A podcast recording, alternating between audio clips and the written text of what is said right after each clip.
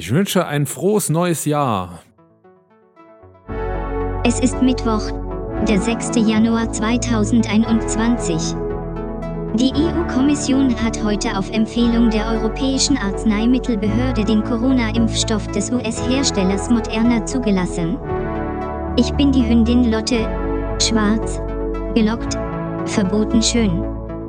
Bei mir sind Melina und Dagtür. Ihr hört Königin von Deutschland, den modernsten Podcast aller Zeiten.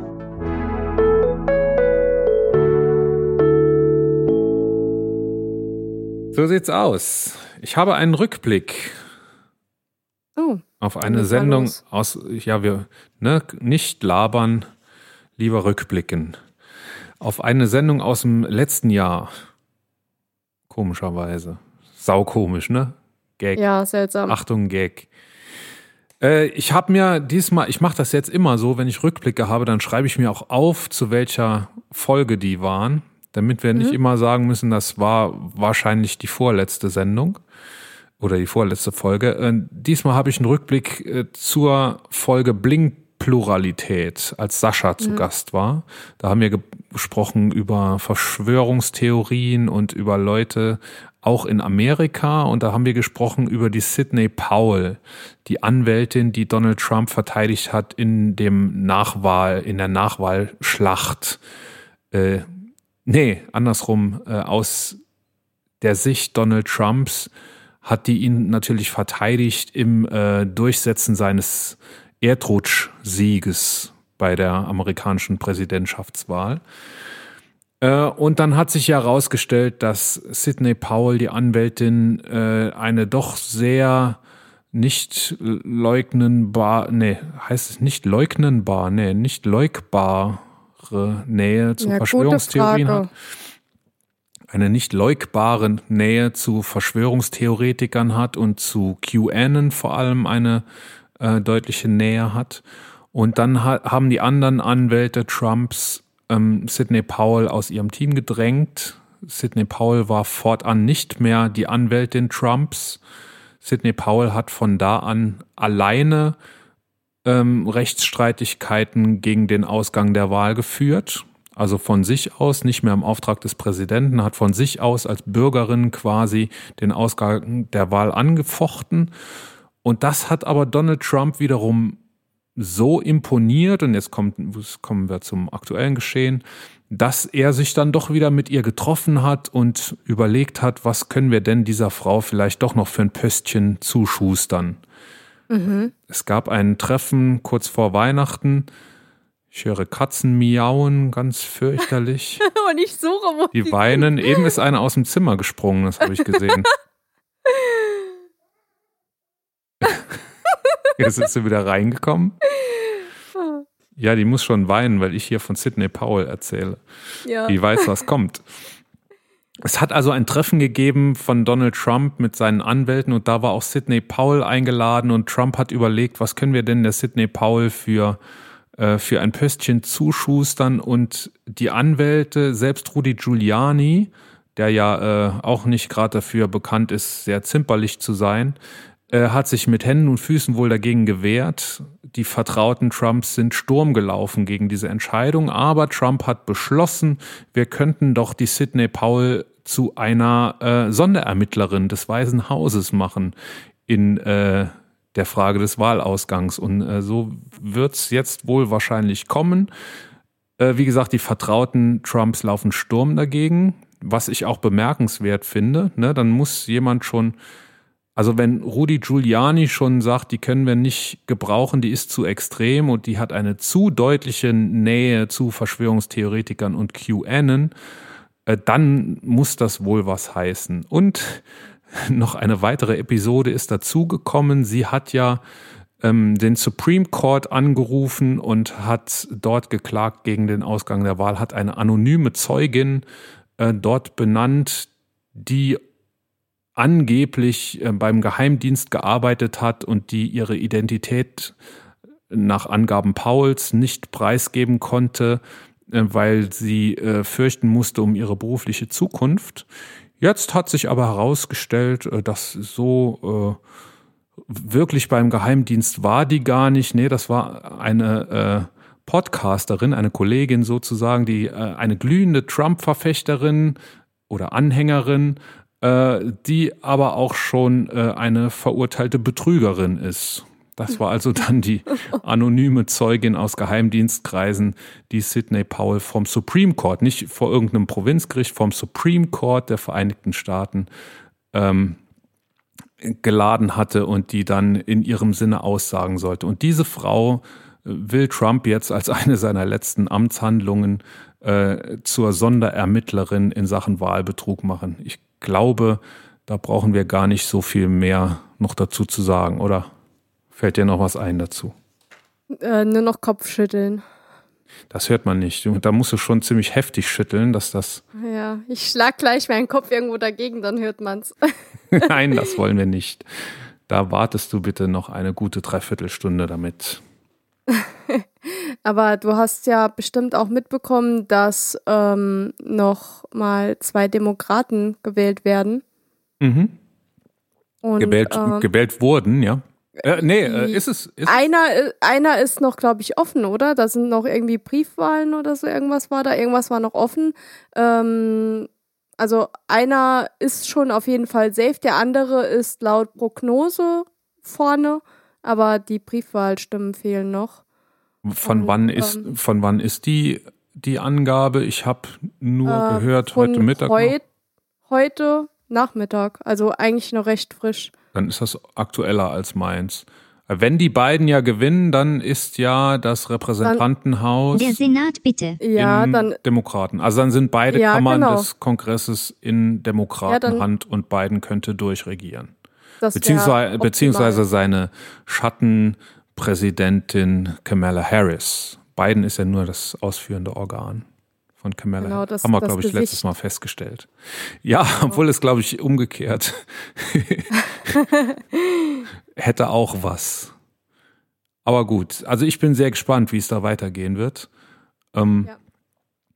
Selbst wenn das Repräsentantenhaus da nicht äh, demokratisch besetzt ist und die, äh, die Konservativen weiterhin die Möglichkeit haben, dem oder von da an die Möglichkeit haben, dem demokratischen Präsidenten Steine in den Weg zu werfen, ähm, wird sich einiges verändern. Ich bin gespannt, ob das wirklich auch so schnell sein wird, wie es versprochen ist.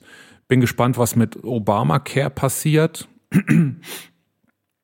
äh, und ich bin gespannt, wie die amerikanische Öffentlichkeit so auf die ersten 100 Tage reagieren wird. Es geht ja immer, also nach 100 Tagen wird ja, wird ja die erste Bilanz gezogen, was ist so passiert und äh, das macht mich höchst gespannt. Ich war ja überhaupt kein Biden-Freund im Wahlkampf. Mhm, ähm, ja. Die Posten, die er jetzt besetzt hat, stimmen mich zuversichtlich und ähm, vor allem, dass er Kamala Harris so viel Macht gegeben hat. Also jetzt schon, ne? also dass sie so viel reden durfte im Vorfeld allein schon, das ist, glaube ich, nicht typisch für Amerika und für Vizepräsidenten.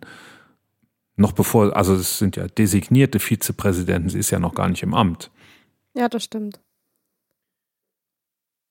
Ich weiß gar nicht, wer der aktuelle amerikanische Vizepräsident ist, ehrlich gesagt.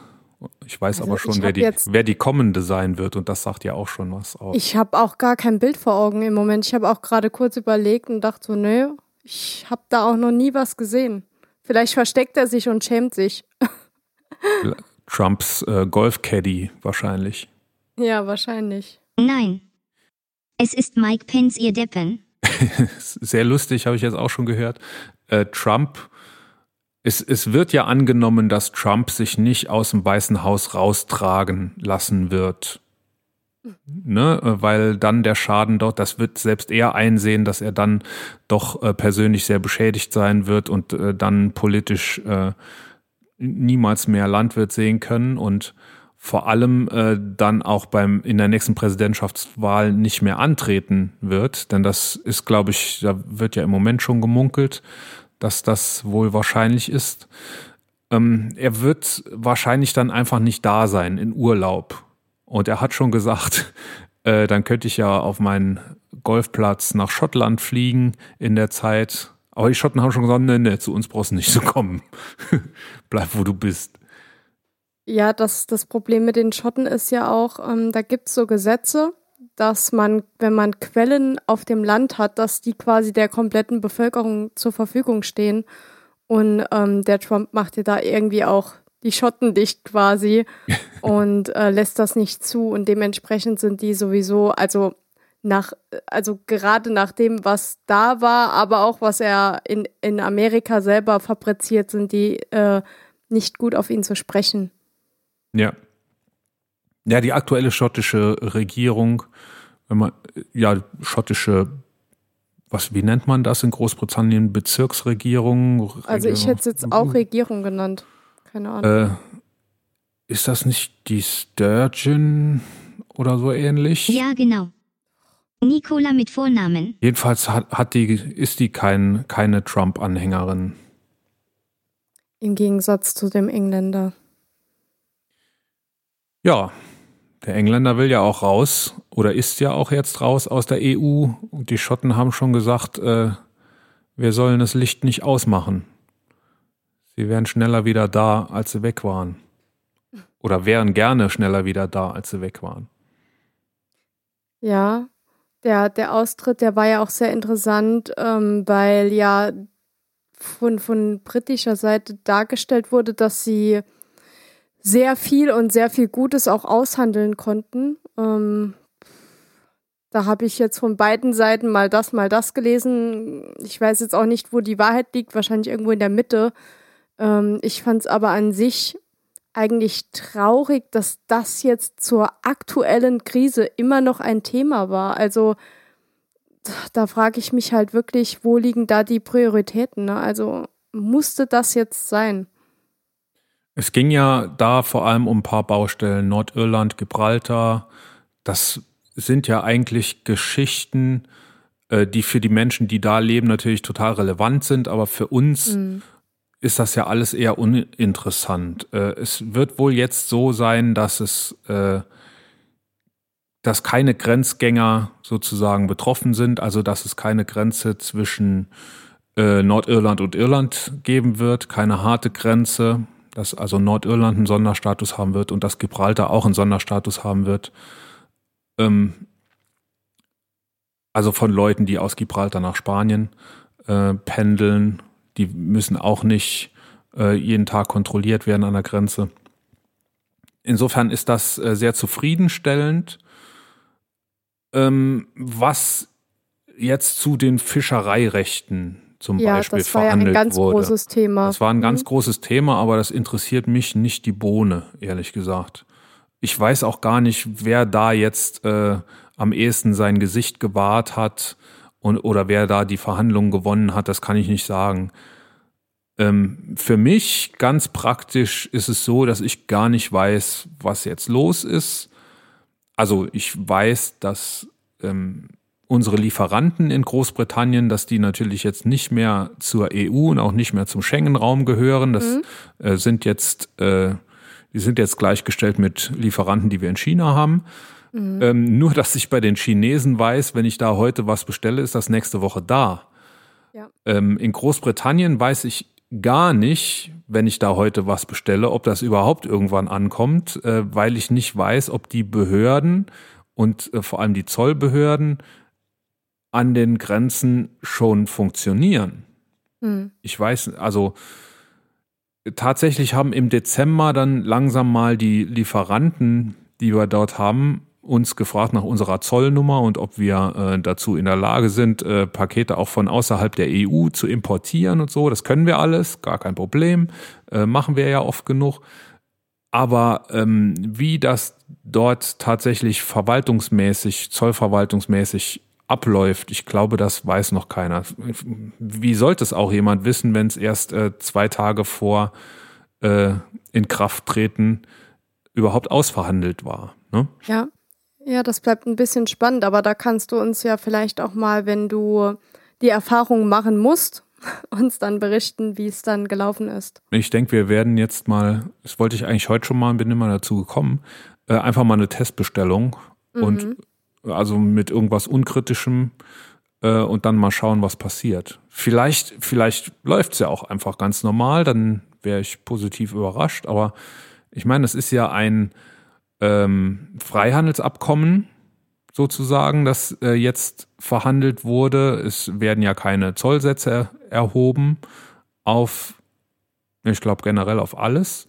Und das muss ja erstmal in so, also wir, wir kriegen, man kann den Namen ruhig nennen, das ist äh, kein Geheimnis, dass FedEx ähm, mhm. äh, äh, Marktführer ist, was den internationalen Expressversand angeht und die, die sind auch echt fit, was Zollgeschichten angeht.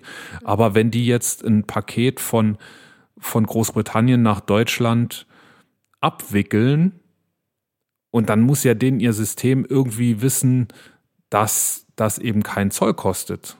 Also die, die ja. Expressdienstleister, die machen alle die Verzollung selber. Das kann man bei denen in Auftrag geben. Ähm, die haben da äh, Kooperationen mit dem Zoll selber, dass sie das, dass quasi FedEx-Mitarbeiter sich um die Verzollung kümmern. Bei, am Flughafen passiert das. Aber die müssen ja wissen, was dann nachher auf der Rechnung stehen soll.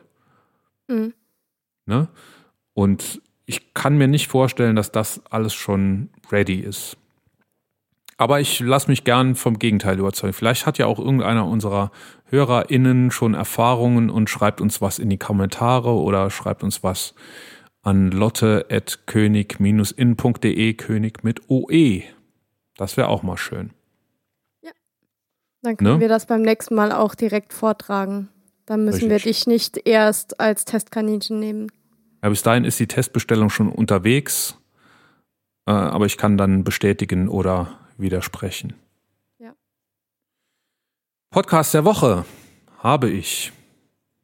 Habe ich ja letztes Mal schon angekündigt, sehr, sehr unterhaltsam. Äh, obwohl es eigentlich ein News-Podcast ist, aber ein äh, News-Podcast, bei dem auch die Unterhaltung nicht ganz kurz kommt. Äh, der heißt Apokalypse und Filterkaffee. Das News Omelette. Die frisch gebrühten Schlagzeilen des Tages serviert von Mickey Beisenherz. Kennst du Mickey Beisenherz? Mir ist der Name Mickey Beisenherz immer irgendwo bekannt vorgekommen, aber. Also, äh, nee, ich hab's gegoogelt, hab ihn gesehen und wusste, ich kenne diesen Mann nicht. Ich habe ihn auch nicht gekannt, tatsächlich. Er ist äh, wohl, also wenn man auf seine Wikipedia-Seite geht, dann steht da Journalist, Autor und was man nicht noch immer so alles ist, Moderator mhm. natürlich.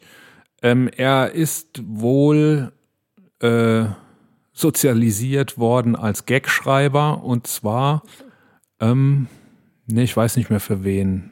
Nicht für Harald Schmidt, aber ich glaube für sonst alle irgendwie. Für, wie heißt denn der Komiker, der äh, so eine so eine Kunstfigur äh, ist. Eine Kunstfigur? Ja, mit so mit so einer Lockenperücke. Ganz bekannt äh, nicht Kurt Krömer, bekannter. Der Atze Schröder oder was ja, meinst du? richtig. Für den ah. schreibt er zum Beispiel Gags.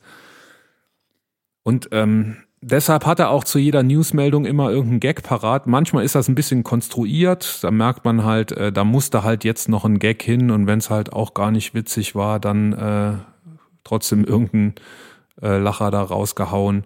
Das, also manchmal ist das ein bisschen konstruiert, trotzdem in der Regel sehr, sehr unterhaltsam. Er hat in der Regel, nee, er hat immer irgendwelche Gäste, oft einfach äh, seine Redakteurin oder oder Leute aus seiner Redaktion, ähm, oft aber auch externe Gäste. Und was ich beim letzten Mal gehört habe, was mir, äh, was ich so gut fand, war der Jahresrückblick.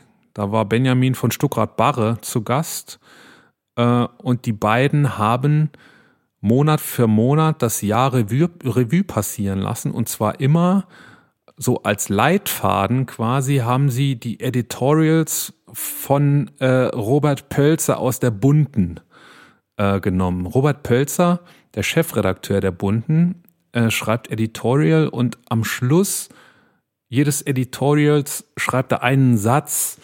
Das fassen die beiden so zusammen als äh, als Glücksklee-Art, äh, nee, nicht Glücksklee, äh, Glückskeks äh, mäßig. Also da, da steht irgendwie so eine halbe Seite lang irgendein Promitratsch Mhm. Also für mich nix. Und dann steht da ein Satz, der so, so ein bisschen, ja, so ein Glückskekssatz, ne? Nur, dass man, dass man echt sich verdrehen muss, um da irgendeine, äh, irgendeinen Inhalt überhaupt zu finden. Und wenn man ihn dann gefunden hat, weiß man nichts damit anzufangen. Da steht dann zum Beispiel, gelassen kommt von lassen. Hat überhaupt nichts mit dem zu tun, was Okay. vorher steht. Da steht einfach, gelassen kommt von lassen. Wobei mir der Spruch irgendwie ziemlich gut gefällt, muss ich sagen. ja. Und das war Januar 2020. Äh, Da haben sie dann äh, anhand dieses Spruchs äh, des Aristoteles von der Isar, wie sie ihn nennen, Pölzi, äh, gelassen, Kopf verlassen, haben sie dann, äh, sie sind auch öfter mal, auch in späteren Monaten, auf diesen Spruch wieder zurückgekommen, weil der wirklich so, so groundbreaking phänomenal ist. Im Februar, den fand ich jetzt schon ein bisschen sperriger. Freiheit ist manchmal, äh, Freiheit ist manchmal nur ein anderes Wort für Scheitern. Okay, ja, der ist ein Ja, bisschen. da muss man schon mal ein bisschen, ja, ich, äh, der war im auch- Februar, hast du gesagt, ja, oder wann? ja, Ja, gut, dass er nicht ein bisschen später war, sonst wäre es noch äh, zweideutiger gewesen, aber ja, Corona-mäßig, nicht meinst du? haben. Ja, genau. Ja, also ganz große Hörempfehlung. Hört den Jahresrückblick. Das ist eine sehr untypische Folge. Der dauert, äh, glaube ich, über anderthalb Stunden. Normalerweise äh, dauert Apokalypse und Filterkaffee nur so eine halbe Stunde. Kommt dafür dreimal die Woche, montags, mittwochs und freitags. Und zwar immer so früh, dass man ihn auf dem Arbeitsweg hören kann und dann immer auch ak aktuelle News parat hat. Ich empfehle noch eine Folge mit Michael Bröker, dem Chefredakteur von Pioneer, Pioneer One. Nicht Pioneer One. The Pioneer. Das ist ja das neue Medienhaus, das gerade in Berlin entsteht. Äh, relativ äh, oder sehr konservativ gefärbt, äh, aber trotzdem ähm, das. Meine, der, der Beisenherz auf, auf der einen Seite ist der immer der, der immer den Witz noch reinschiebt. Auf der anderen Seite hat er aber irgendwie auch, so kommt's mir vor, Haltung und Meinung und kann die auch vertreten, ist intelligent genug, auch um äh, Kontra zu bieten, auch einem Chefredakteur eines großen Medienhauses oder eines Medienhauses, das äh, gerade am Großwerden ist. Und die beiden ähm, sind nicht immer einer Meinung und äh, geben sich ganz schön in dieser Folge. Das kann man sich ruhig mal anhören. Das war, glaube ich, kurz vor Weihnachten oder sogar kurz nach Weihnachten. Heute die Folge mit Vasili Golot, ein Journalist und Podcaster, Journalist vor allem für die ARD. Dort habe ich zum Beispiel lustigerweise äh, gehört, dass es in Großbritannien ja auch äh, einen Corona-Skandal aktuell wieder gibt. Großbritannien hast Ach du so. mitgekriegt, hier neue Variante des Virus und so, ja. äh, wieder alles zugemacht, ne? Und Ja. es gibt eine Politikerin, äh, die äh, so ein bisschen, also eine Parlamentarierin, die hatte so ein bisschen Halsschmerzen, musste aber im Parlament reden, ist dann also äh, Oh. die 600 Kilometer von Glasgow nach London mit dem Zug gefahren und hat im Parlament geredet. Hat dann ihr positives Corona-Testergebnis gekriegt und hat sich Hm. dann in den Zug gesetzt und ist die 600 Kilometer von London nach Glasgow auch wieder zurückgefahren. Das ist dann. Das so, und dann- Am Ende des Podcasts gibt's dann immer noch äh, die Kolumne äh, Post von Wagner. Franz Josef Wagner ist der äh, Chefkolumnist der Bild und der schreibt auch geile Sachen. Das kannte ich vorher auch nicht. Allein deshalb bin ich, bin ich Apokalypse und Filterkaffee und Mickey Beisenherz dankbar, dass er mir Franz Josef Wagner näher gebracht hat. Also das, was der Pölzi in einem Satz macht, macht der Franz Josef Wagner so in einer Kolumne. Da wird wahlweise gehätschelt und gehetzt, äh, aber alles total sinnentleert. Also absolut, würde ich sagen, sogar noch unter Bildniveau. Und das trägt dann Mickey Beisenherz auch immer. Mickey Beisenherz ist auch ein großer Stimmenimitator. Da wird auch in jeder Folge mal die Merkel imitiert oder Schröder kann er auch gut, äh, unseren ehemaligen Bundeskanzler. Und, und äh, am Schluss imitiert er dann immer Franz Josef Wagner, der Sudetendeutscher ist und äh, einen Akzent natürlich auch hat und auch so ein bisschen kratzig spricht und trägt dann immer die äh, aktuelle Kolumne aus der Bild vor. Sehr, sehr, sehr hörenswert. Okay. So, jetzt habe ich wieder ewig gesprochen über was, was mir gut gefällt. Was hat denn dir gut gefallen in der Woche? Hat dir überhaupt irgendwas gut gefallen oder war alles scheiße? Nee, ich, es war einiges äh, be, belustigt. Belustigt. es war einiges beschissen, sonst war alles scheiße. ähm, nee, ich musste ein bisschen schmunzeln. Ähm, Deutschland hat ja beim Impfstoff für Corona äh, kläglich versagt. Findest du? Und ich, ja, also sowohl von, von dem Impfen an sich, von der Ablauffolge her, als auch von, von den Bestellungen vorher. Also sie haben sich gefühlt äh, den ganzen Sommer die, die Eier gedrückt und darauf ausgeruht, ähm, dass die Zahlen runtergehen, unsere liebe Bundesregierung. Und ähm, jetzt wurde es ja auch so ein bisschen zur Chefsache. Ähm, die Ursula von der Leyen hat es ja jetzt so ein bisschen an sich gerissen, das Thema quasi für die EU. Und ähm, Jetzt äh, wurde ja Moderna. Dann, dann kann es ja nur noch besser werden, wenn sich jetzt die Ursula von der Leyen drum kümmern. Wird es jetzt äh, richtig interessant. Äh, Moderna, der Impfstoff von Moderna wurde ja jetzt zugelassen, Gott sei Dank. Auch in Deutschland, USA, Kanada und Israel hatten ihn ja schon, glaube ich. Ne? Mhm. Und ähm, jetzt habe ich heute gehört, äh, dass die EU 160 Millionen Dosen ähm, bei Moderna bestellt hat. Und ähm, 50 Millionen sind, glaube ich, für Deutschland. Ja, aber schon länger. Ähm, Deutschland hatte schon bevor irgendein Impfstoff zugelassen war, 300 Millionen Dosen Impfstoff bestellt. Mhm. Und zwar genauso wie man das machen würde, gestreut. Es gab ja, es gibt vier Optionen, die man hat. Bevor irgendeine von denen zugelassen wird, ist das doch äh, ist das doch vernünftig, dass man sich bei jeder Option erstmal Dosen sichert. Und zwar so, dass es nachher insgesamt mehr als genug ist. Mhm. Und das hat Deutschland gemacht und ich kann daran keinen Fehler entdecken. Man stelle sich mal vor, Deutschland hätte sich auf BioNTech, weil BioNTech eine deutsche Firma ist, konzentriert, hätte 300 Millionen Dosen bei BioNTech gekauft ich habe übrigens noch nicht gelesen, was so eine Dose kostet, aber das sind Milliardenbeträge, ja, die Fall. da über den Tisch gehen. Äh, man stelle sich vor, Deutschland hätte nur BioNTech gekauft und BioNTech wäre dann nicht zugelassen worden. Ja, Oder wäre Deutschland später hat ja so wenig, worden. Ja, also Deutschland hat ja von BioNTech ähm, eine Empfehlung bekommen, wie viel sie bestellen sollten im besten Fall und ähm, das wurde ja übergangen. Und äh, ja, gut, also Deutschland selber hat ja gar nichts bestellt. Deutschland hat sich ja an das europäische Bestellsystem quasi drangehängt und hat gesagt, das finde ich auch vernünftig. Äh, wir machen jetzt, wir backen keine eigenen Brötchen. Ja, ist in der EU natürlich äh, sinnvoll. Ja. Gerade wegen den offenen Grenzen. So, und daran kann ich ähm, natürlich, hinterher weiß man es besser. Aber wenn wir diese Debatte im Anfang Dezember geführt hätten, hm. dann hätte doch jeder, oder damals hat sich keiner beschwert darüber, wie Deutschland Impfstoff einkauft. Und damals hat man schon gewusst, ich habe mich damals drüber lustig gemacht in irgendeinem Social Media Post mal, dass Deutschland 300 Millionen Dosen hat. Und jeden, also 300 Millionen Dosen bei 82 Millionen Bürgern, äh, von denen sich nur zwei Drittel impfen lassen wollen. Und Kinder können ja im Moment Im noch gar nicht best, geimpft werden. Bestenfalls zwei Drittel. Ja, damals waren es noch ein paar mehr. Damals hat man noch nicht gewusst, dass man nicht weiß, wie die Nebenwirkungen sein würden. Und dass äh, der Impfstoff äh, ja auch äh, das Erbgut schädigt oder verändert und dass er unfruchtbar macht. Das hat man damals alles noch nicht gewusst.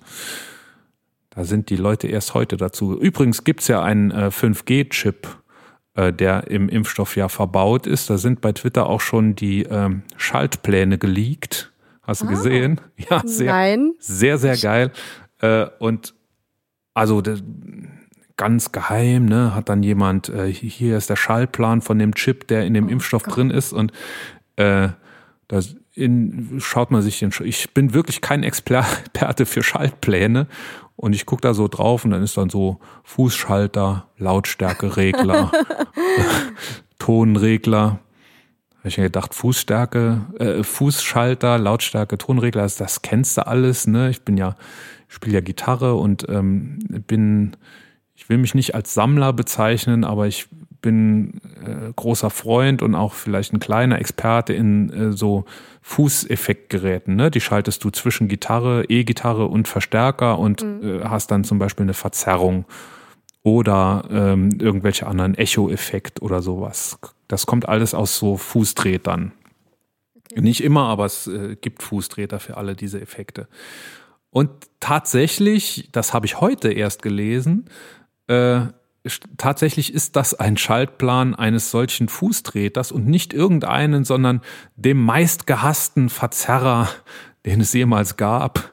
Da hat sich irgendeiner einen Spaß draus gemacht und hat den Schaltplan dieses meistgehassten Verzerrers genommen und hat äh, behauptet, das wäre jetzt der 5G-Chip, der äh, in den Impfungen verbaut ist. Mhm. Ja. Super. Das, das wird bestimmt retweetet von, ähm, wie heißt der nochmal, ähm, Michael Wendler. Weil ich habe nicht geguckt.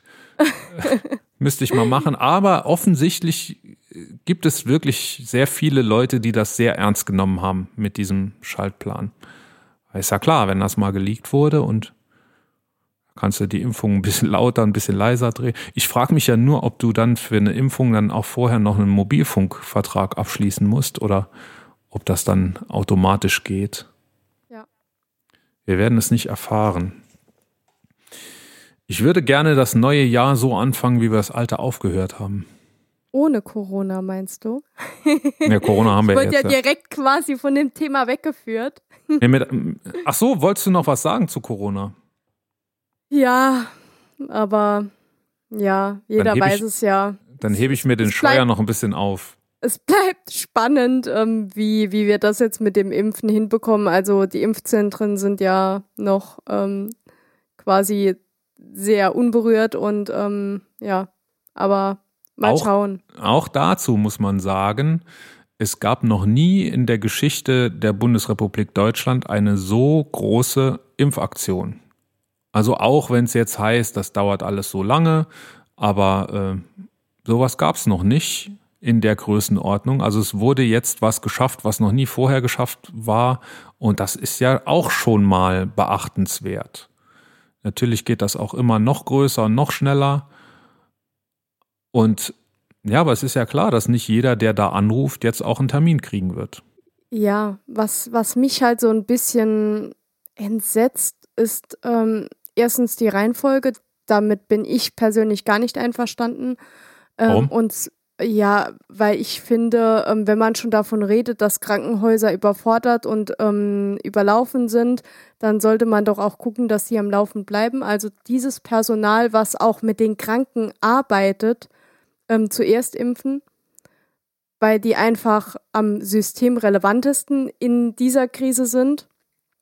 Also die Krankenhauspersonal vor Pflegepersonal, also vor Altenpflegepersonal meinst du? Nee, nee, also parallel kann das ja passieren. Also das eine schließt das andere ja nicht aus. Und wann sind die dran? Ich dachte eigentlich, die sind in der ersten Gruppe, nicht? Ähm, das ist die Frage. Also ich habe es auch nicht so ganz verstanden. Teilweise hat man Pflegepersonal gesehen, das geimpft wurde. Teilweise ähm, wurde aber auch berichtet, dass das Personal noch nicht, also ich verstehe es selber nicht so genau. Auf jeden Fall Krankenhauspersonal ist aktuell noch nicht geplant. Also Pflege teilweise anscheinend. Aber, aber die, die Reihenfolge, Reihenfolge steht doch fest. Es sind doch, gibt doch fünf Gruppen, glaube ich. Oder vier oder fünf Gruppen gibt's und es steht auch fest, wer wann geimpft wird. Also es war, man weiß noch nicht, wann Gruppe, zu welchem Datum Gruppe 2 ja. jetzt drankommt, aber die Priorität steht fest. Und äh, tatsächlich weiß ich auch nicht, wann Krankenhauspersonal dran ist. Ich weiß, dass Pfleger in der ersten Gruppe sind. Ich weiß aber nicht, ob damit nur Altenpfleger gemeint sind, weil ja in den Altenheimen das Problem besonders dringend ist, oder ob da auch Altenpfleger, Ärzte, äh, Krankenhauspersonal damit gemeint ist. Das müssen wir in Erfahrung bringen. Du siehst so aus, als wenn du gerade dasselbe tust. ja, weil die Impfreihenfolge, irgendwie ist das nicht so so mh, transparent, dass man es, also äh, Pflegepersonal und medizinisches Personal in Altenheim und Krankenhäuser sind an sich in der, in der obersten Riege mit dabei. Aber es wurde ja so wenig jetzt geimpft, dass die noch gar nicht dran kamen. Und ähm, ja. Ja, also es gab schon Häuser, die komplett geimpft. Also wenn, wenn diese mobilen Teams in äh, so ein Altenheim zum Beispiel fahren, dann ja. impfen die die Pfleger gerade mit. Aber da äh, kommt es dann auch zu Schlagzeilen, dass sich von so einem Altenheim-Pflegepersonal dann auch nur noch die Hälfte impfen lässt. Ja, dass die sich nicht impfen lassen wollen, ne? Ja. Und das, ja, das sind so Geschichten, die ich nicht verstehe. Ja. Was mich halt interessiert, ja? weil ich kenne ja, ich kenne viele äh, Krankenschwestern in Krankenhäusern und ähm, da haben mir viele berichtet, dass die noch nicht mal annähernd an die Reihe kommen. Also dass halt wirklich zuerst äh, die Älteren geimpft werden, also die, ähm, die in Pflegeheimen wohnen, beziehungsweise ähm, so um die 80 rum sind, ne?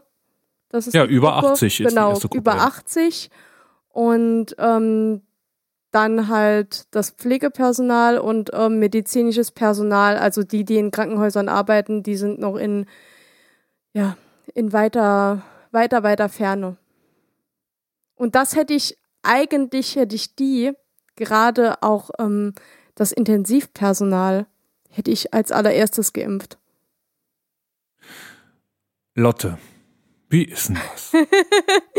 Kannst du uns, bevor wir uns hier über ungelegte Eier Gedanken machen, kannst du uns aufregen bitte erklären, über aufregen Eier. über irgendwas, was nachher gar nicht so ist? Kannst du uns bitte erklären, wann wer geimpft wird, wer, wie diese Gruppen zusammengestellt sind? Danke. Es gibt drei Gruppen, die prioritär geimpft werden. Zur ersten Gruppe gehören die über 80-Jährigen und das Pflegepersonal in Heimen und auf Intensivstationen. Dann sind die über 70-Jährigen. Personen mit hohem Risiko für schwere Verläufe, sonstige Pfleger und Ärzte, Personen zur Aufrechterhaltung der öffentlichen Ordnung und sonstige Heimbewohner an der Reihe. Schließlich dürfen die über 60-Jährigen, Personen mit erhöhtem Risiko für schwere Verläufe, relevante Berufsgruppen wie zum Beispiel Politiker, Feuerwehrleute, ApothekerInnen, Lehrkräfte, VerkäuferInnen und prekär Beschäftigte. Dann scheint es also so zu sein, dass das Problem bei der Terminvergabe oder dass das Problem darin liegt, dass selbst für die erste Gruppe der höchsten Priorität ähm, nicht genug Impfstoff da ist. Und dann sind wir doch wieder bei dem Problem. Impfstoff, ja. Ja. Man ja, hätte schade. also, also was man hätte machen können, noch eine Gruppe Null definieren, der Personen, die du jetzt meinst, ne, Intensivstationsbeschäftigte oder was auch immer, die äh, auf jeden Fall noch vor den Alten geimpft werden. Das ist dann die Kritik, die du hast. Ja, und ähm, allgemein auch. Also die, die ähm, Vergabe via Telefon, äh, via Internet, das ist also total überlaufen. Und ähm, da hätte man eigentlich das Ganze besser steuern müssen. Auch, also Ein Telefax was, mit Endlospapier zum Beispiel. ja, mit Fax nochmal, genau. Wir lassen das Fax nochmal aufleben. Ähm, Fax 2.0. Genau. Nee, also es, es gibt so viel, also ich verstehe auch nicht, also klar, die Hausärzte, die haben auch viel zu tun, aber warum hat man es auch nicht teilweise über die Hausärzte gemacht? Ähm, das wäre dann besser zu streuen gewesen. Aber ich bin da auch kein Experte. Äh, ich, ich, ich glaube, bin aber gut im Meckern. ich hätte es einfach äh, durchdachter, ich hätte es mir durchdachter gewünscht, weil genug Zeit da war, um sich sehr viele Gedanken zu verschiedenen Szenarien zu machen und das Ganze auch ähm, durchzuspielen und sehr durchdacht aufzustellen. Das hätte ich mir besser gewünscht, dass da wirkt so dahingeklatscht und schnell beschlossen, ähm, weil es irgendwie anscheinend überraschend kam. Man müsste sich mal angucken, wo Jens Spahn höhere Wähleranteile hat. Bei 80-Jährigen oder bei Ärzten oder Pflegern auf Intensivstationen. Ja. Das würde mich nicht wundern, wenn die bei 80-Jährigen auch, also sind vermutlich sehr hoch. Jens Spahn, der übernächste deutsche Bundeskanzler. Bitte nicht. So, du wolltest wer hat eben denn ganz sonst- dringend das Thema Ach, sie wechseln. lenkt vom Thema ab. Ich wollte äh, von Jens Spahns Kollegen sprechen. ja. Unser, unser aller lieber Andi Scheuer. Damit haben wir das letzte Jahr aufgehört. Damit wollte ich mein persönliches oder meinen Teil unseres neuen Jahres hier anfangen. Hast du gehört von der Autobahn GmbH? Nein. Nein. Hört sich aber lustig an, die Autobahn GmbH. Das wurde immer mal wieder, ist immer mal wieder so durch die Presse gegangen, äh, als ein neues Projekt, das der Scheuer gerade wieder am Versemmeln ist. Und irgendwie wird das nicht so ein richtig großer Skandal, weil das äh, ein sehr vielteiliges Projekt ist und äh, auf gleichzeitig auf sehr vielen Baustellen aber auch äh, an die Wand gefahren wurde oder äh, noch nicht so richtig auf die Straße gebracht wurde und irgendwie kann man das scheinbar nicht so gut in einer Bildzeitungsschlagzeile verkaufen. Ich will trotzdem kurz, ich habe einen sehr vollen Zettel mir geschrieben zu dem Thema. Äh, Ich werde versuchen, das äh, kurz hier zu präsentieren, was es damit auf sich hat. Es geht also darum, dass bis jetzt der Ausbau des Fernstraßennetzes Mhm. Ländersache war. Also de- der Management des Ausbaus. Es ist ja so, eine Bundesautobahn ist ja, äh, ist ja, wie der Name Bundes schon sagt, ist ja im Eigentum des Bundes, aber die Länder haben sich immer drum gekümmert. Das heißt, jedes Land hat eine eigene äh, Institution, die sich darum kümmert. Einige Länder tun das besser, einige schlechter. Ähm, da müssen ja Projekte ausgeschrieben werden, da muss ähm, das Projektmanagement betrieben werden und alles. Und äh, 2017 in der Föderalismusreform hat man beschlossen, wir ähm, stellen das System total auf den Kopf. Äh, wir wollen nicht mehr 16 einzelne Länderinstitutionen, die dafür zuständig sind, sondern wir machen eine gemeinsame Institution, ähm, privatwirtschaftlich natürlich, äh, in, im Eigentum des Bundes zu 100 Prozent und das nennen wir die Autobahn GmbH. Und diese Autobahn GmbH wurde also äh, aufgrund der Föderalismusreform 2017 im Jahr 2018 gegründet und äh, hat, ist nun quasi zum 1.1. in Betrieb gegangen oder sollte in Betrieb gehen, denn es gibt da eine Reihe von Schwierigkeiten. Ähm, die Autobahn GmbH soll sich kümmern um Neubau, Sanierung und Betrieb von Fernstraßen. Scheuer hat das Projekt geerbt, wie das Projekt der äh, Pkw-Maut ja auch von unserem anderen geliebten äh, Ex-Minister mittlerweile ja aus Bayern, nämlich von Dobrindt. Ich weiß nicht, ich finde Dobrindt ja fast genau, ich finde Dobrindt eigentlich noch schlimmer oder fand immer. Ja, das, was der da mit der Maut gemacht hat, das war schon äh, sehr Scheuer- suspekt. Der Scheuer verbockt die Projekte wenigstens nur, der erfindet nicht noch neue. Und Dobrindt, auf Dobrindts Mist ist ja alles gewachsen, sozusagen. Obwohl der ja für die Föderalismusreform auch nichts kann. Ähm, so, jetzt geht es also darum, da wird eine, äh, eine Firma gegründet, ein Unternehmen mit 13.000 Mitarbeitern. Denn äh, alle Mitarbeiter, die vorher für die Landesbehörden arbeiteten, werden nun in die GmbH übertragen. Und das ist schon die erste Schwierigkeit. Denn erzähl mal einem, der im öffentlichen Dienst arbeitet, äh, dass er fortan in einer privatwirtschaftlichen GmbH angestellt sein wird. Ja, stimmt. Ne? Äh, und deshalb hat die Autobahn GmbH auch noch keine 13.000 Mitarbeiter, sondern erst 10.000. Und die anderen äh, warten noch ab, was noch so an Angeboten für Abfindungen eintrudeln wird. Die sollen später mehr Geld verdienen in der Autobahn GmbH. Das äh, zum Thema Geld verdienen komme ich gleich noch. Okay, ich ahne Böses. Bis jetzt sind auch schon 14 Millionen Euro an Abfindungen geflossen. Boah. Ich denke, dass das äh, eher noch ausgebaut wird.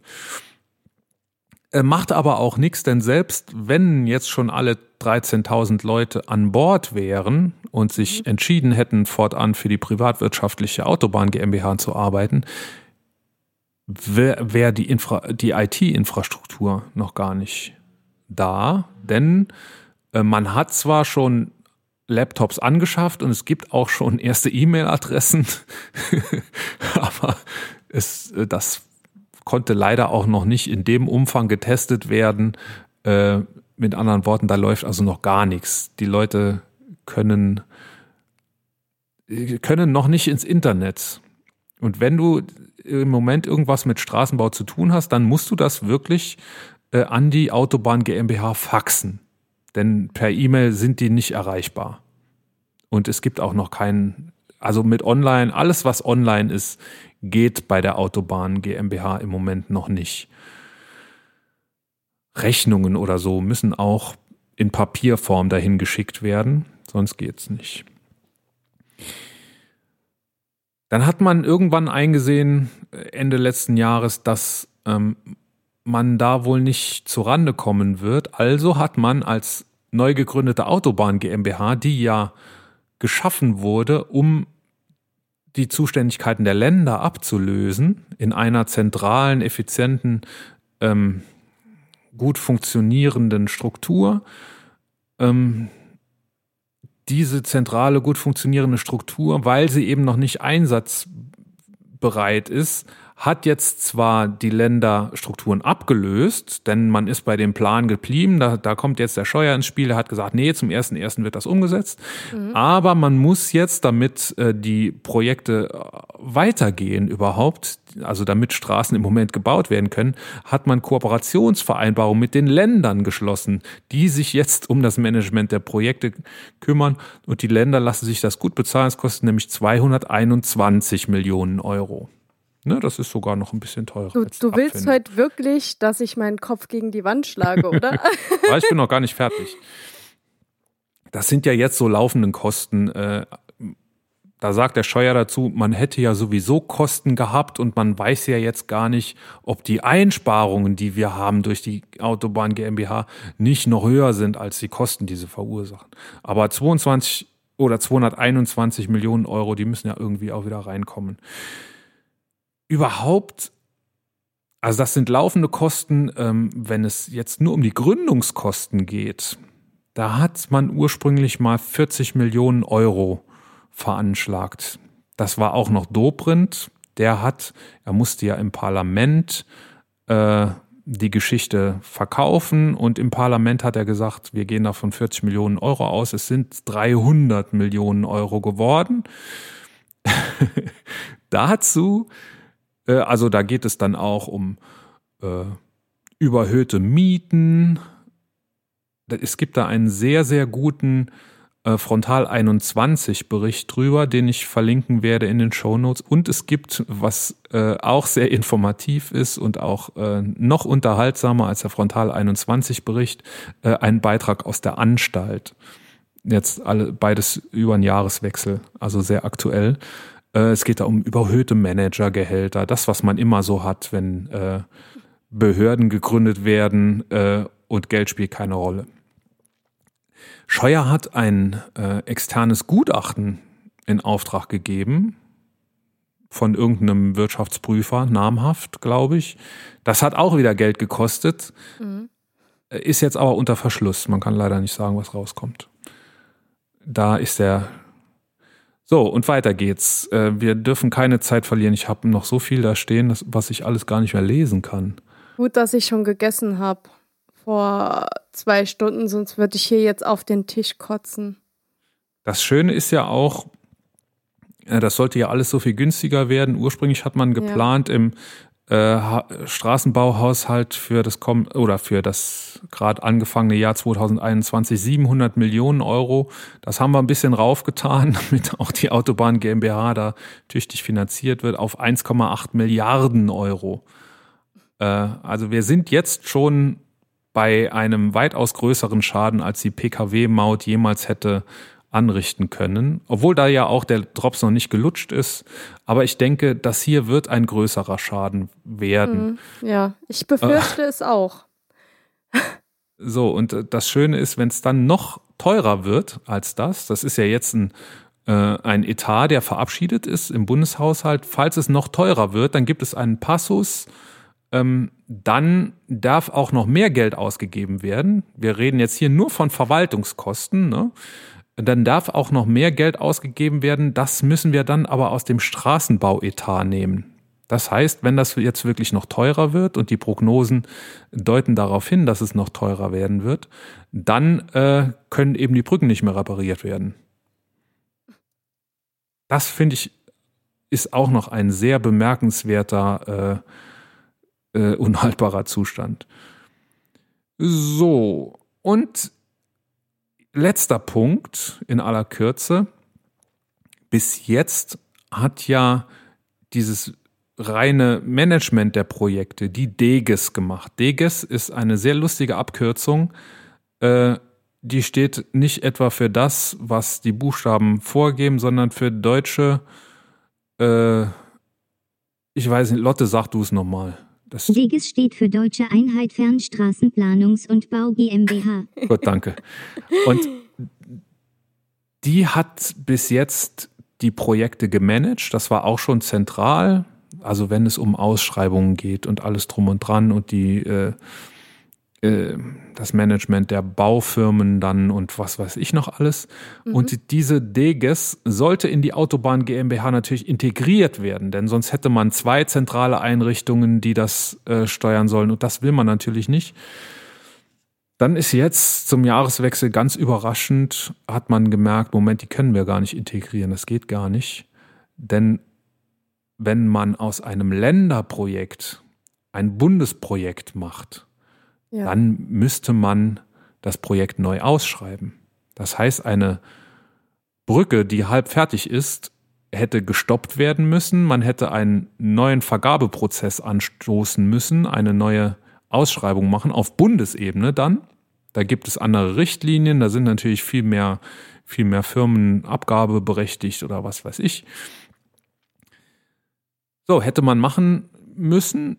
Das heißt, alle Autobahnbaustellen wären jetzt gestoppt worden. Man hätte einen äh, Ausschreibungsprozess angestoßen, der, weiß ich nicht, zwei Jahre dauert oder so. Das heißt, die nächsten zwei Jahre hätten alle Baustellen gestanden. Hat man jetzt festgestellt, konnte vorher keiner damit rechnen. Äh, da hat man dann gesagt, nee, dann können wir die DGs jetzt doch nicht integrieren so schnell. Dann machen wir das einfach später. Dann die haben jetzt noch so Projekte für zehn Jahre, dann machen wir das ungefähr so 2028, werden wir die dann integrieren und äh, bis dahin laufen wir das, lassen wir das so parallel laufen. Das kostet jetzt auch wieder ein bisschen mehr, aber das konnte ja vorher wirklich keiner ahnen, dass es da noch Schwierigkeiten gibt. So, du darfst. Ich freue mich auf dein äh, Feedback. Ich bin noch damit beschäftigt, den Kopf zu schütteln. Also ich frage mich manchmal echt, warum die das dürfen. Also warum dürfen die so mit unseren Steuergeldern um sich werfen, ohne Sinn und Verstand? Das ist doch total irre. Bei uns zu Gast war ja mal der Jan und äh, ja. Jan und Jan und wir sind äh, seitdem in regem Austausch und äh, Jan hat in einem der letzten oder sogar in dem letzten Austausch, in der letzten E-Mail, die er geschrieben hat, äh, angeregt, es solle eine Person, eine persönliche Haftung von Politikern ja, oder von Mandatsträgern ja, ja, geben. Ja. So wie das auch für Geschäftsführer ist. Ich halte das für keine gute Idee. Das sollten wir vielleicht auch mit dem Jan nochmal diskutieren. Ich halte es wirklich für keine gute Idee. Warum, das werde ich dann sagen. Hier Cliffhanger, man soll ja immer Cliffhanger anbringen. Ähm, aber das heißt natürlich nicht, dass ich das gut finde, äh, wie es jetzt gelaufen ist. Ne? Was ja auch lustig ist, äh, bisher gab es 16 Landesämter, die sich darum gekümmert haben. Jetzt gibt es die Autobahn GmbH, aber weil man das ja, also als eine zentrale Einrichtung, aber wenn man das ja alles so zentral nicht so gut steuern kann, hat die Autobahn GmbH 10 Zweigstellen in den Ländern. Also von 16 auf 10 ist man jetzt immerhin gekommen. So, jetzt, die, sollen jetzt. Sich, die sollen sich lieber mal drum kümmern, dass man äh, auf der Autobahn dann auch Internet hat wenn man äh, zum Beispiel telefoniert, weil man gerade äh, auf dem Weg ist zu einem Geschäftstermin oder sonst irgendwas macht, äh, als Beifahrer natürlich. Das ist also, oh, nein. Also wie, nee, wie wollen die, wenn die noch nicht mal dieses klein, diese kleine Sache garantieren oder ausbauen können, wie wollen die dann eine GmbH eröffnen, die das komplett verwalten soll und darüber die Hand hält. Also das ist ja ein, eine Riesensache. Die versuchen ja etwas, was äh, dezentral, nee, was, was eigentlich vor Ort gesteuert wird, versuchen sie von einem Punkt aus zu steuern. Das, also das hat ja schon anders nicht gut funktioniert, weil du dann je nach, äh, je nach Grenze hast du dann direkt gemerkt, ah, okay, da ist weniger Geld da, dann bei der nächsten Grenze ist wieder mehr Geld da. Ähm, aber wie soll das jetzt zentral ablaufen? Vor allem, wer kümmert sich darum, dass es abläuft? Die äh, zwei der Geschäftsführer haben in der letzten, äh, wie nennt man das bei einer GmbH? In der letzten, das ist dann keine Jahreshauptversammlung, das ist dann ein, Jahresabschluss, der gemacht wurde. Ja. Äh, haben von den das sind dann nicht die Aktionäre, sondern die, das, die Kontrollgremien äh, haben denen die Entlastung verweigert. Zwar dem Vorstand für Finanzen und dem Vorstand für äh, irgendwas anderes. Und, Was haben äh, die damit gemacht? Sie haben das entlassen oder entlastet? Nein, die Entlastung verweigert. Ein, ah. ein äh, ich kenne es aus dem Verein, äh, Vereinsrecht, äh, ein, ein Vorstandsmitglied wird von der Mitgliederversammlung entlastet, mhm. äh, um ihn äh, quasi juristisch nicht mehr angreifbar zu machen. Also mhm. Also die Mitgliederversammlung sagt dann, das war in Ordnung, wir geben jetzt den Segen dafür, der hat uns gerade berichtet in seinem äh, Jahresbericht, was alles passiert ist. Die Kasse ist geprüft worden und äh, für in Ordnung befunden worden und wir können dem jetzt Entlastung, Entlastung erteilen. Wir können den entlasten. So, und das ist mit den, äh, ich glaube, es ist bei GmbHs in der Größenordnung so, dass ein Kontrollgremium, ein Aufsichtsrat vorgeschrieben ist und der Aufsichtsrat muss dann wohl auch die Geschäftsführer entlasten und äh, zwei der Geschäftsführer, ich glaube, sie sind bis heute nicht entlastet. Darüber findet man natürlich nichts, äh, ob das dann irgendwann noch nachträglich passiert ist. Jedenfalls ähm, nach der Präsentation des aktuellen Jahresberichts wurden diese Geschäftsführer nicht entlastet und Sie sind aber bis heute im Amt. Und man darf sich, glaube ich, auch mal fragen, ob so Leute dann die richtigen sind, um äh, eine GmbH zu führen, in der es um Milliarden geht. Und, und vor allem in der es um Milliarden Steuergelder geht. Ne? Ja, um Steuergelder, das ist das Stichwort. Nicht?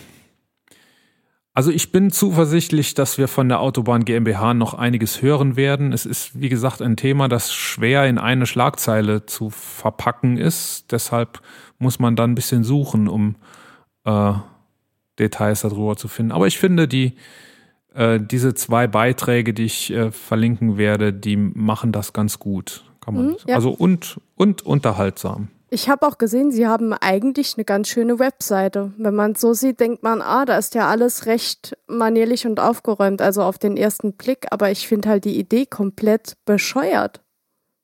Nicht ja, scheuert, sondern bescheuert. Andi bescheuert. Ja, schön. Hast du noch was Leichtes zum Abschluss? Nee, ich bin auch gerade ein bisschen also, das, ich, ich kenne auch jemanden, der ist so ähnlich. Ähm, der, der, der hat ein, ein laufendes Unternehmen und muss permanent irgendwelche scheiß Baustellen aufmachen, ohne die letzte Baustelle aufgeräumt zu haben. So kommt mir das manchmal in der Bundesregierung vor. Also statt dass sie sich mal fokussieren und konzentrieren und etwas ordentlich zu Ende bringen, werden, da tausend Baustellen aufgemacht und ähm, ja, es wird irgendwie nicht so wirklich zu Ende gebracht. Also das, was man so jetzt hört und sieht und mitbekommt, natürlich äh, machen sie super viel im Background, auch was jetzt nicht vermarktet wird oder was auch nicht ja, der Vermarktung in dem Moment würdig ist, was aber trotzdem sehr wichtig ist für die, für die, äh, für das Land. Aber das, was man so mitbekommt, das ist echt, boah. was soll man da noch sagen? Was soll man da noch sagen? Feierabend, oder? ja, also ich bin gespannt, wie es weitergeht, wann, äh, wann der Internetzugang mal eingerichtet ist. Ja, genau. Wenn es schon an sowas scheitert, dann gute Nacht. Gute Nacht, Autobahn GmbH. Hast du am Wochenende Fernsehen geguckt? Ähm, wenn dann nur kurz und nur flüchtig. Ich bin ja ein Tatortgucker. Ah. Obwohl ich mich immer öfter frage, warum eigentlich. Aber es ist so. Es ist so irgendwie so ein Naturgesetz scheinbar, dass Leute sonntagsabends Tatort gucken, weil, weil sonntagsabends Tatort kommt wahrscheinlich. Mhm. Es kam aber an diesem Sonntag gar kein Tatort, sondern der, oh. das ARD-Fernsehereignis Feinde von Ferdinand von Schirach. Ah, davon habe ich im Radio gehört. Nee, ich habe es nur im Radio gehört, aber ich habe es mir nicht angeschaut. In der ARD war ja so die letzten vier Wochen eigentlich nur Ankündigungen von dieses Ereignisses, äh, unterbrochen ab und zu von der Tagesschau, aber sonst ja, ich habe es mir angeguckt und ähm, war tatsächlich beeindruckt. Ähm, ja? hast, du, hast du mitgekriegt, um was es geht? Es geht um. Äh, um die Aufklärung eines Falls, oder? Ja, die Aufklärung eines Verbrechens. Es geht darum, ähm, wenn ich. Also es ging um eine äh, Entführung eines jungen Mädchens, glaube zehn oder zwölf Jahre alt. Und ähm, der Entführer wurde in Haft genommen und verhört und er hat aber nichts zum Verbleib des Mädchens gesagt. Und der Polizeibeamte, gespielt von Bjarne Mädel, ganz großartig, hat äh, den gefoltert. Oh, okay. Und dann hat er verraten, wo das Mädchen ist und das Mädchen war leider schon tot. Oh. So, das, einen solchen Kriminalfall gab es wirklich. Also es gibt eine, äh, eine Vorlage für dieses äh, TV-Ereignis sozusagen. Vielleicht ein bisschen weiter vorne, Ferdinand von Schirach macht sowas nicht zum ersten Mal. Ferdinand von Schirach ist ein Autor, der äh, Jurist auch ist, hat eine juristische Ausbildung und hat, glaube ich, als Anwalt auch schon gearbeitet. Äh, mittlerweile denke ich, dass er nur noch schreibt. Und er hat auch schon mal so diesen Fall behandelt, auch in so einem TV-Ereignis, wo es darum geht, wenn jetzt äh, ein Flugzeug mit 60 äh, Insassen äh, zugesteuert wird auf ein Gebäude mit 80 Insassen, darf man das dann abschießen. Irgendwie mhm. sowas. Ne? Äh, also der hat sich schon öfter mit so ethischen Abwägungsprozessen beschäftigt. Und es gab hier tatsächlich ein, eine Vorlage, der Fall Jakob von Metzler. Habe ich mir gedacht, dass, da kennst du dich als äh, Kriminal äh, Expertin, kennst du dich bestimmt aus damit. Äh, Im Jahr 2002 wurde der kleine Jakob von Metzler entführt äh, von Magnus Gefgen. Den hat man bei der äh, Geldübergabe beobachtet und hat ihn aber dann noch nicht auffliegen lassen, denn der Junge war immer noch verschwunden. Mhm. Man ist dann dem Gefgen nachgefahren. Der Gefgen ist sich erstmal eine Karre kaufen gegangen, zum Friseur gegangen und hat Urlaub gebucht. Aber er hat keine Ansch wie sagt man da? Keine Anstalten. Anstalten richtig ja. gemacht, ähm, zum Opfer zu fahren. Also hat man ihn verhaftet und verhört in der Hoffnung, dass er was sagt. Man, also man wusste sicher, dass er der Entführer ist. Mhm denn sonst hätte er nicht gewusst, äh, wo es Lösegeld ist. Ne? Ja. Äh, er hat aber keine Angaben gemacht. Also hat man ihm, und das war auch angeordnet vom Vize, Vizepolizeipräsidenten Frankfurts, Wolfgang Daschner, äh, hat man ihm Folter angedroht. Man hat ihm angedroht, er würde Schmerzen erleiden. In Deutschland, ja. Aha. Äh, man hat ihm angedroht, er würde Schmerzen erleiden, die er noch nie erlitten hat. Und äh, so Geschichten, wobei das, glaube ich, auch nicht erwiesen ist. Es ist klar, dass äh, Folterandrohung im Raum stand. Es ist aber, glaube ich, nicht klar, was da genau. Klar ist, es wurde nicht gefoltert, es wurde nur angedroht. Und aufgrund der Folterandrohung hat der Entführer Maus, Markenus Gefgen dann ähm, die Polizei zum, ähm, zum Versteck des kleinen Jungen geführt, der aber da schon tot war. Oh, verdammt. Den hat, den hat der direkt schon umgebracht. Äh, schon vor der Lösung. Also, ja, okay, wollte ich gerade. Also direkt nach der Entführung. Was ein Arschloch. Was ein unglaubliches Arschloch. Ja, und damals war das ein ganz, ganz groß. Ich kann mich da selber noch dran erinnern an die, äh, an die Diskussionen in den Medien. Es gab, also es ging erstmal darum, ob das vor Gericht dann überhaupt verwendet werden kann. Das war dann quasi ein Geständnis, äh, oder es war ja kein Geständnis, weil klar war, dass er der Entführer war, mhm. äh, aber ohne dass der die Polizisten zur Leiche äh, geführt hat, hätte man möglicherweise den gar nicht, dem gar nicht wirklich was anhängen können. Er hätte ja auch ein Mitwisser sein können für jemand Dritten, der nur gesagt hat, pass mal auf, da liegt eine Tüte mit viel Geld drin, geh die mal abholen. Verstehst du? Mhm. Hat aber alles nichts genutzt. Man ist damals, äh, man hat ihn verurteilt als Haupttäter und als einzigen Tätern zu lebenslanger Strafe äh, und hat die besondere Schwere der Schuld festgestellt, also Sicherungsverwahrung bis ans Ende seines Lebens. Ähm, und da kommt er auch nicht mehr raus. Äh, er hat mittlerweile schon ein paar Mal äh, Antrag gestellt auf äh, Erleichterung und auf Aussetzung der Strafe zur Bewährung. Und das wurde immer abgelehnt und die psychischen Gutachten, äh, die es dort gab, äh, haben, waren alle zu seinen Lasten.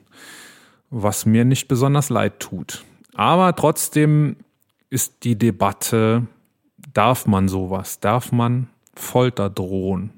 Ich glaube in Deutschland. Oder darf man Folter androhen? Ich glaube in Deutschland, deswegen habe ich auch gefragt, in Deutschland darf man das glaube ich nicht, oder?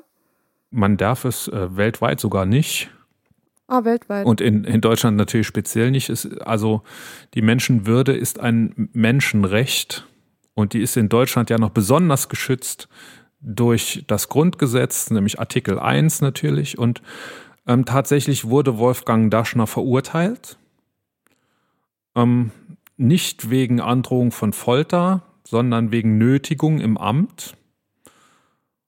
Und er hat eine, also der, das muss man auch noch sagen, der Daschner hat das angeordnet, hat das aber von einem Polizeibeamten ausführen lassen. Also der Daschner selber war nie in Kontakt mit dem Entführer Gefgen, sondern er hat das ausführen lassen von einem, von dem Beamten, der die Verhörung ähm, durchgeführt hat. Mhm. Und die beide sind äh, verurteilt worden zu einer kleinen Geldstrafe von, ich glaube, 60 und 90 Tagessätzen und die auch noch zur Bewährung mhm. über ein halbes Jahr. Das heißt, wenn die sich ein halbes Jahr nichts zu Schulden lassen, äh, kommen lassen, dann müssen sie nicht zahlen. Okay. Also die kleinste Strafe, die man sich vorstellen kann. Trotzdem hat man gesagt, das ist falsch gewesen, was die getan haben. Und äh, der Gefgen hat dadurch, dass der Daschner verurteilt wurde, auch noch eine Entschädigung sogar irgendwann sich erklagen können von 3000, weiß ich nicht mehr, Mark oder ich glaube sogar Euro, 3000 Euro. Ja, natürlich, 2002 gab es schon Euro. Ähm, denn es ist so, dass die Menschenwürde unantastbar ist. Mhm. Der Daschner hat sich es gab dort ein äh, juristisches Konstrukt, Notwehr zugunsten Dritter. Das gibt es. Mhm. Und tatsächlich wäre es so gewesen, wenn äh, das habe ich auch irgendwo gehört oder gelesen, wenn die Mutter des Kindes mit dem Gefgen zu tun gehabt hatte, die, da wäre Folter zumindest leichter zu argumentieren gewesen, okay. wenn, es die, wenn es eine Angehörige wäre. Aber ein Polizeibeamter darf das nicht. Da ist immer die Menschenwürde oben. Das wurde in dem Film auch so dargestellt jetzt. Wie gesagt, das war jetzt die historische Vorlage zum Film. Im Film war es ein bisschen anders. Im Film, ähm, das hat mich so, das fand ich so eine Schwachstelle des Films. Es war nicht klar, dass dieser Typ der äh, Entführer ist. Äh, der wurde einfach verhaftet aufgrund eines Bauchgefühls. Mm, okay. Der Polizist, der von Bjarne Mädel gespielt wurde, hat gesagt, ich weiß, dass der das ist.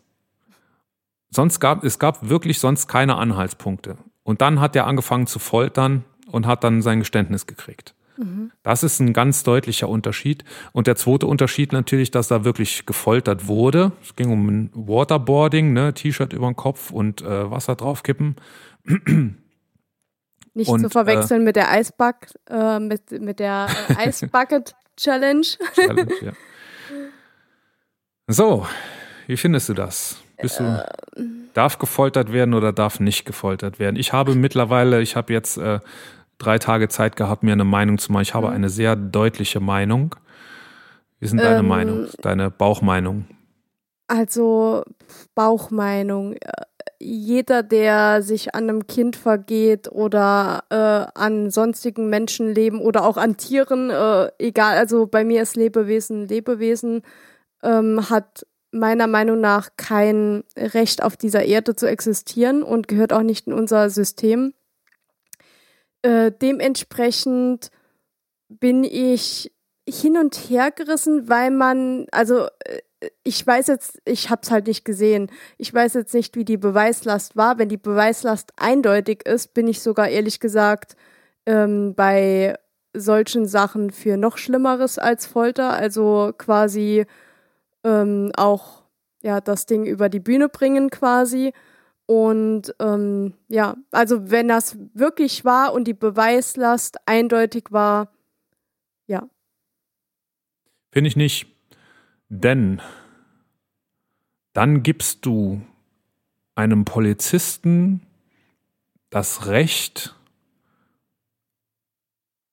also du sagst, wenn die Beweislast eindeutig ist, ähm, dann müsste der Polizist das abwägen, dann müsste der Polizist ja praktisch schon verurteilen, dann müsste der Polizist die Arbeit des Gerichts vorwegnehmen oder doch zumindest ja, hell sehen können, ja. wie, de, wie der Gerichtsprozess ausgeht. Das Und ist also ein viel größeres Problem ist auch für den Polizisten, der das ausführt, damit zu leben. Ich glaube, das ist das größere Problem, als dass man das Gericht vorwegnimmt.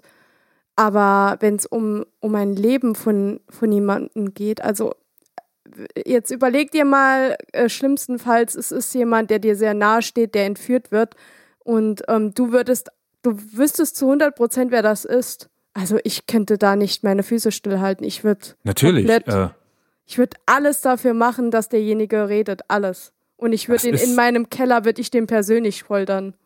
Das ist natürlich emotional ja, nicht genau. zu begreifen. Ja. Und trotzdem geht es nicht anders. Im historischen Fall hat man argumentiert, der Daschner hätte auch noch andere Möglichkeiten gehabt. Es wäre noch eine Möglichkeit gewesen, den, äh, den Gefgen, der war, glaube ich, 22 damals, war Student, mhm. ähm, seine Mutter hinzuzuziehen, dass die ihm ins Gewissen redet. Oder der Gefgen war verknallt in die Schwester des Entführungsopfers und Mordopfers. Oh, die Schwester dazu was zu ein ziehen. Typ. Das, das hätte man alles noch machen können. Der Daschner hat sich entgegen, äh, dagegen entschieden, weil er gesagt hat, äh, es geht hier womöglich um jede Minute.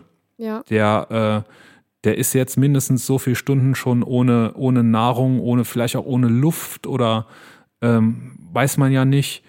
Der hat gesagt, nee, wir, wir bringen das jetzt zu Ende. Äh, das ist jetzt hier die effektivere Methode. Hätte er nicht machen dürfen. Ähm, also das andere. Ja? Ak aktuellstes Beispiel äh, ist ja auch ähm, in Trier dieser äh, Todesfahrer, äh, der, der gibt ja noch nicht mal, also der hat noch nicht mal den letzten, den allerletzten Funken Anstand, äh, ein Geständnis in, in der Form abzulegen, dass er sagt, warum. Dann noch nicht mal das kann er tun. Und solche Leute, also ein Mörder oder, also das ist ja immer geplant, so eine Entführung. Und auch diese Fahrt war hundertprozentig nicht spontan. Ähm, so etwas geplantes, das ist ja mit Vorsatz. Und dementsprechend habe ich da null, 0,0 Mitleid mit den Leuten. Und ich kann da den äh, Polizisten, so, soweit das eine wahre Begebenheit auch mit der Folter ist, äh, kann ich voll und ganz verstehen. Ja, natürlich, das ist 100% emotional nachvollziehbar, aber es darf, er darf nicht im Recht sein dabei. Ähm, das ist auch bemerkenswert, die, dieses TV-Event, wir, wir, werden heute viel zu lange, aber ich würde das trotzdem gern noch sagen. Ja. Äh, das TV-Event wurde ja es gab zwei unterschiedliche Filme. Einmal die, der Film aus der Sicht äh, des Polizisten und einmal der Film aus der Sicht des Strafverteidigers. Mhm. Äh, auch ganz großartig gespielt von ähm, Klaus-Maria Brandauer. Ähm, und wenn du den Teil, ich habe beide Teile mir angeschaut, wenn du den Teil aus der Sicht des Strafverteidigers siehst, dann kriegst du auch so ein bisschen ein anderes Licht. Die, die äh, sind ja bestimmt in der Mediathek, oder? Ja, ja, natürlich. Ich weiß, ich weiß, was ich heute Abend schauen werde. schau, schau, dir das mal an. Vielleicht reden wir auch beim nächsten Mal weiter drüber, denn ich habe ja. Angst, dass das so ein bisschen, so ein bisschen runterfällt. Dann hätten wir ja hier den, den Monster-Cliffhanger jetzt. Ähm, ja, schau dir das an und dann reden wir weiter. Okay, so machen wir und das. Und ich gebe dir dann noch einen Tipp, äh, der mich so, der zu meiner Meinungsfestigung sehr beigetragen hat. Mhm. Äh, auch reichlich kontrovers. Das Thema kann man, glaube ich, nicht unkontrovers diskutieren. Es gibt äh, wahrscheinlich keinen, der 100% A oder 100% B ist, sondern es gibt immer nur Formen dazwischen. Es gibt einen fantastischen Podcast von HR Info, der sich mit diesem Fall beschäftigt hat. Den werde ich auch verlinken in den Show Notes. Ähm, also mit dem Originalfall hat er sich beschäftigt. Ah ja. Ah, das ist ja genau Natürlich. genau meins. Und ja, ja, das, das wird dir, glaube ich, auch äh, gefallen. Ähm, und das ist eine Juristin und, glaube ich, einer vom Radio. Und ähm, der vom Radio stellt immer die richtigen Fragen und die Juristin kennt sich aus damit und mhm. die kommen aber beide extrem an ihre Grenzen, weil das eben ein Fall ist, der natürlich keinen kalt lässt. Und sie war wirklich im Gerichtssaal dabei damals. Äh, super schweres Thema, aber ähm, ja, nicht, das ist jetzt kein so ein konstruierter Fall, wie das vielleicht mit dem Flugzeug mit so mhm. viel Insassen und das steuert zu auf ein Hochhaus mit so viel Insassen. Wobei das ja, wie wir wissen, seit 2001 auch nicht ganz konstruiert ist. Ja. Ähm, aber ja, ich, ich bin immer, ich challenge mich selber gerne mit solchen Fragen, wo ich vorher nicht weiß, wie hinterher meine Meinung dazu sein wird. Und wie gesagt, ich habe da auch nicht losgelassen. Ich habe jetzt die sehr klare Meinung, Folter muss verboten sein, aus dem Grund, den ich eben genannt habe und aus dem Grund, weil das natürlich Tür und Tor für Missbrauch auch äh, öffnet. Wenn du das ins Gesetz reinschreibst, hier als Ultima Ratio, äh, die Folter, so wie Ultima Ratio ja der finale Rettungsschuss ist. Äh, man sieht im Moment in Amerika, was Polizisten mit dem finalen Rettungsschuss alles anstellen. Oder natürlich nicht alle Polizisten und das sind natürlich auch Einzelfälle, aber es gibt doch sehr viele, äh, vor allem Schwarze, die durch oder sehr viele Schwarze, die durch die Medien gehen im Moment. An dieser Stelle machen wir einen Punkt. Wir hören uns nächste Woche. Ich bin sehr gespannt auf deine Meinung.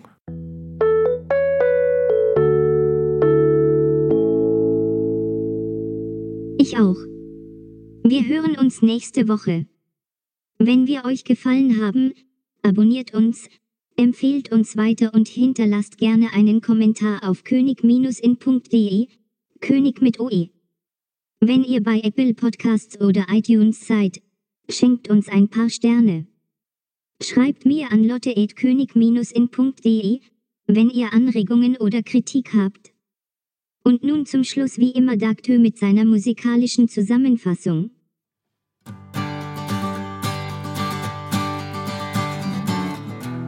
Mit Vollgas auf der Autobahn, im Ministerium eher Alarm. Auf Fotos immer wohl frisiert, ich meine, scheuer nicht den Spahn.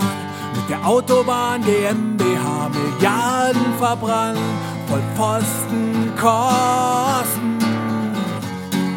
Wie viel anders könnte es sein?